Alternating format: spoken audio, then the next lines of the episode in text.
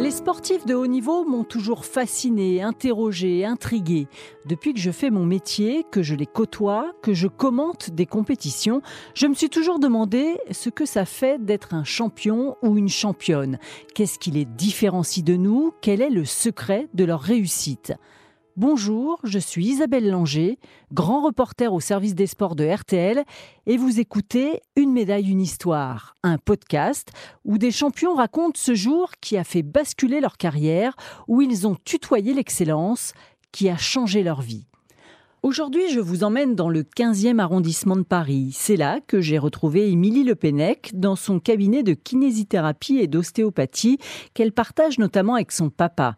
Dans l'une des salles de consultation, nous sommes revenus ensemble sur ce 22 août 2004, ce jour où elle est devenue championne olympique aux barres asymétriques. Les Jeux Olympiques d'Athènes, c'est un peu le pays des merveilles en 2004 pour Émilie Le Pennec. Elle n'a que 16 ans, en paraît 13. C'est une petite puce d'un mètre 51 pour 37 kilos qui découvre un univers magique. Pourtant, la gymnaste arrive sans vraiment de certitude et pour cause. Ça a été une année compliquée pour moi, j'ai été beaucoup blessée. Donc en fait, ma préparation pour les Jeux a été un peu une course contre la montre pour savoir si j'allais être prête physiquement pour, euh, bah, pour le jour J. Pour autant, malgré son jeune âge et son inexpérience olympique, Émilie Le Pennec parvient à lâcher prise, à aborder ces JO avec une certaine légèreté. Ouais, j'ai vraiment ressenti cette compétition, les Jeux, comme euh, se faire plaisir. On a un peu lâché euh, le stress. Et là, j'ai vraiment vécu ça comme une fête, comme le fait de, oui, de, de prendre plaisir euh, sur cette compétition. Mais pour que la fête soit belle, Émilie Le Pennec a mis la barre très très haute. Pour faire la différence, la jeune Française décide de présenter un mouvement compliqué, une difficulté qu'elle est la seule à tenter, le DEF. Même si vous ne comprendrez pas tout, elle nous explique en quoi cela consiste. Alors c'est un lâcher barre, c'est-à-dire qu'on va lâcher la barre supérieure, faire un salto euh, arrière tendu avec une vrille et demie et une fois que la vrille ennemie est terminée, on re-rattrape la barre supérieure pour continuer son mouvement comme si de rien n'était. la veille de la finale, Émilie Le Pennec rentre dans sa chambre au village olympique, le cœur assez léger. Je me sens bien parce que l'entraînement s'est passé merveilleusement bien la veille. Les autres gymnastes qui préparaient la finale au bar notamment les Américaines m'ont applaudi, mais comme si j'avais déjà gagné. Les Américaines sont assez fair-play. Euh, donc en fait, quand je fais mon mouvement, que je le passe, et eh ben tous les entraîneurs, les gyms applaudissent. Du coup, voilà, je fais un entraînement génial euh, ce jour-là qui me met en confiance. Pour autant, la nuit n'est pas forcément si sereine que cela. En fait, je, je rêve de la finale. Donc on va dire que le lendemain matin, le jour de la finale, euh, ça a été un peu dur pour moi parce qu'en fait j'étais persuadée que ça y est, euh, la finale était déjà passée. Donc il fallait y retourner une deuxième fois, j'étais pas contente. Mais en même temps, dans mon rêve, euh, je terminais pas sur la plus haute marche, donc finalement il valait mieux recommencer. Toutefois, ce rêve d'Émilie Le Pennec est quand même sacrément prémonitoire. Dans ce rêve, j'avais 9687, la note que j'ai eue en finale, et donc je l'avais notée dans le petit carnet dans lequel on échangeait avec les, les filles de mes coéquipières, avec les filles de l'équipe. J'avais noté bah voilà, j'ai rêvé que je terminais. Alors je, je sais plus si c'était 3 ou 4e. C'est possible que je finissais 4e, même pas sur le podium, euh, mais avec 9687. Et donc du coup, au final, j'ai eu cette note, donc c'est assez marrant. La finale arrive et là, Émilie Le Pennec est presque comme dans un monde parallèle. On va dire que c'est un peu euh, l'impression qu'on a coupé le, le, son par exemple, la gymnaste qui passe juste avant, une chinoise, mm. le public va huer pendant de longues minutes la note qui va sortir. Je n'en ai absolument pas conscience, c'est-à-dire que ça, je l'ai su pratiquement un an après, quand j'ai re-regardé euh, la compétition en entier. Je regarde la compétition et je dis mais mais il y a vraiment eu autant de, de, hurlements pendant si longtemps avant que je passe et j'en avais absolument pas conscience parce que j'étais dans une bulle totale. J'attendais juste la lumière verte et de pouvoir passer. Et on le voit de toute façon dans les images, j'ai le regard complètement euh, concentré. Et puis, elle se présente devant les juges. C'est à elle, elle est focalisée notamment sur son fameux def, et pendant qu'elle exécute ce mouvement, elle avoue.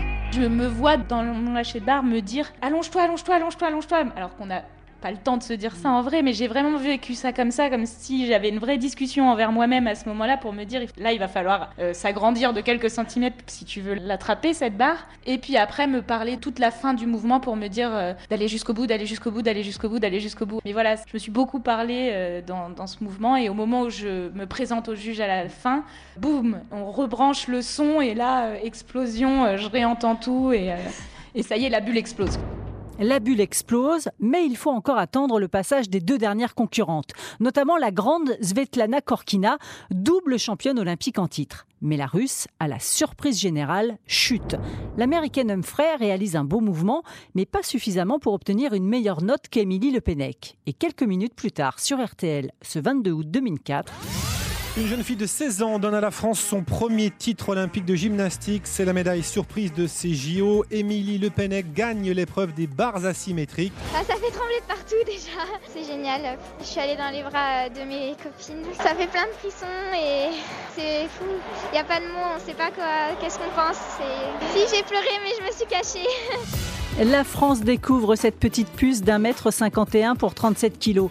Sur le podium, sa couronne d'olivier a bien du mal à tenir sur sa tête car elle est trop grande. La médaille aussi est bien trop grande, c'est-à-dire qu'elle m'arrive super bas. On a dû faire des nœuds. Quand je passais à la télé, on faisait un nœud à l'arrière de la médaille pour qu'elle arrive, qu'on la voit sur l'image. Sinon, elle était trop grande pour moi. Quand tu as réalisé qu'elle est championne olympique La jeunesse fait que je m'en suis même pas rendu compte, même une semaine après. Je m'en suis rendu compte des mois après. C'est-à-dire que c'est un tourbillon. Euh, on part pour faire le podium, on part pour faire le contrôle antidopage, on part pour le Club France euh, fêter sa médaille. Le lendemain, j'ai fait des télés, des radios toute la journée. Euh, on est rentré à Paris, on est reçu à l'hôtel de ville de Paris, à l'Elysée, au machin. En fait, je savais que j'avais gagné cette compétition, que j'étais championne olympique, mais vraiment la notion de championne olympique, ce que ça implique derrière, ça a pris du temps, beaucoup de temps derrière. Dans le tourbillon de l'après-jeu, Émilie Le Pennec le disait, elle a été reçue à l'Elysée par le président de l'époque, Jacques Chirac. Elle rigole encore quand elle voit cette image d'elle, petit bout de chou d'un mètre 51, face à ce grand monsieur. Il était presque ému en me disant que c'était la première fois qu'on remettait une Légion d'honneur à quelqu'un d'aussi jeune. Il, était, il, m'a parlé du DEF aussi, comme quoi le DEF a marqué.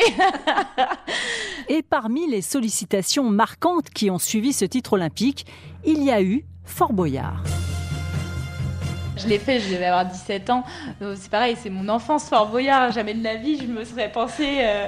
Bon, j'ai pas été voir le père Fouras, mais bon, jamais de la vie, je me serais imaginé en train de courir dans le fort euh, sur Fort Boyard. Donc ça, c'était assez marrant et ça m'a vraiment marqué. L'année qui suit les Jeux Olympiques, Émilie Le Pennec devient championne d'Europe aux barres asymétriques et gagne une médaille de bronze au sol. Mais deux mois avant les Mondiaux, elle se blesse. Ça va devenir un petit peu très compliqué jusqu'à la fin de ma carrière parce que bah, cette blessure-là, je vais jamais vraiment m'en remettre. Je vais euh, bah, faire ma croissance, donc euh, prendre 10 cm, 10 kg euh, bah, qu'il fallait bien à un moment ouais. donné prendre, ma croissance euh, qui m'a un peu rattrapée, qui du coup bah, rajoute de la fatigue, rajoute un corps que je ne connaissais plus, qu'il a fallu réadapter. C'est difficile aussi mentalement d'avoir un certain niveau et tout d'un coup de plus réussir à faire ouais. les, les choses. Après de longs mois de galère, Émilie Le Pennec décide donc de raccrocher en 2007. Le moment où j'ai décidé d'arrêter a été finalement pour une fin de carrière quelque chose euh, assez sympa. Enfin, moi, je l'ai très bien vécu. C'était le bon moment. J'avais vraiment mal. J'ai été un peu au bout de la gym et je l'ai senti. J'ai été acceptée en école de kiné. C'était mon deuxième rêve euh, dans ma vie. Un objectif que je voulais pas lâcher malgré le haut niveau. Et puis je savais que je partirais euh, pour Pékin quand même euh, pour commenter en tant que consultante. Donc c'est vrai que c'était plus facile de lâcher prise euh, et de me lancer dans ma nouvelle vie en sachant tout ça. Malgré tout, à Pékin, lorsqu'elle a commenté les épreuves olympiques de gymnastique, Émilie Le Pennec a eu un petit pincement au cœur. Je pense que pour tout sportif de haut niveau qui a fait de la compétition, c'est toujours dur, mais même aujourd'hui, j'ai toujours l'impression que oh mince, mais attendez, je suis pas encore sur le plateau, j'arrive. Après, ça demande aussi tellement d'efforts et tellement de sacrifices ouais. que finalement on est bien aussi derrière le micro à commenter les efforts des autres. en 2016, pour les championnats d'Europe, elle a pourtant accompagné l'équipe de France en tant que kiné cette fois. Mais là encore. C'était très sympa, mais euh, j'ai pas forcément euh, continué derrière parce qu'en fait, c'est presque trop difficile de retourner dans ce milieu-là et de pas être moi-même sur le plateau de compétition pour, euh, pour matcher, en fait. Ouais. J'ai eu du mal, du coup, à trouver ma place. Donc, j'y retournerai peut-être euh, plus tard. Mais là, c'est quand même un peu trop tôt. Dans son cabinet à Paris, rien ne rappelle que la kiné des lieux est une championne olympique. Pourtant, au quotidien, Émilie Le Pennec est toujours interloquée qu'on se souvienne de ce 22 août 2004. Ça me trouble toujours quand, même encore aujourd'hui, 16 ans après, je dis mon nom, il y a encore des gens qui réagissent et qui se rappellent même où ils étaient quand ils ont vu ma finale. Et ça, je trouve ça mais juste génial. C'est-à-dire que c'est des gens qui s'intéressaient pas du tout à la gym, qui ont regardé les JO euh, un 22 août, et de toute leur vie, bah, ils se rappelleront de la petite Émilie Le Pennec qui a gagné pour, euh, pour la première fois les Jeux. Enfin, c'est génial. Avant de nous quitter, j'ai posé la traditionnelle dernière question d'une médaille, une histoire à Émilie Le Pennec, toutes ces médailles, et notamment l'or de ce 22 août 2004.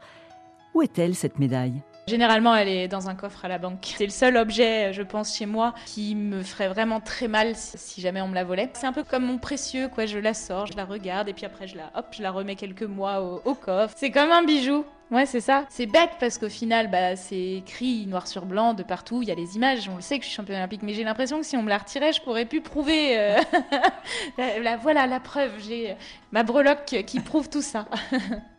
J'espère que vous avez pris autant de plaisir à écouter ce podcast que j'ai eu à le préparer.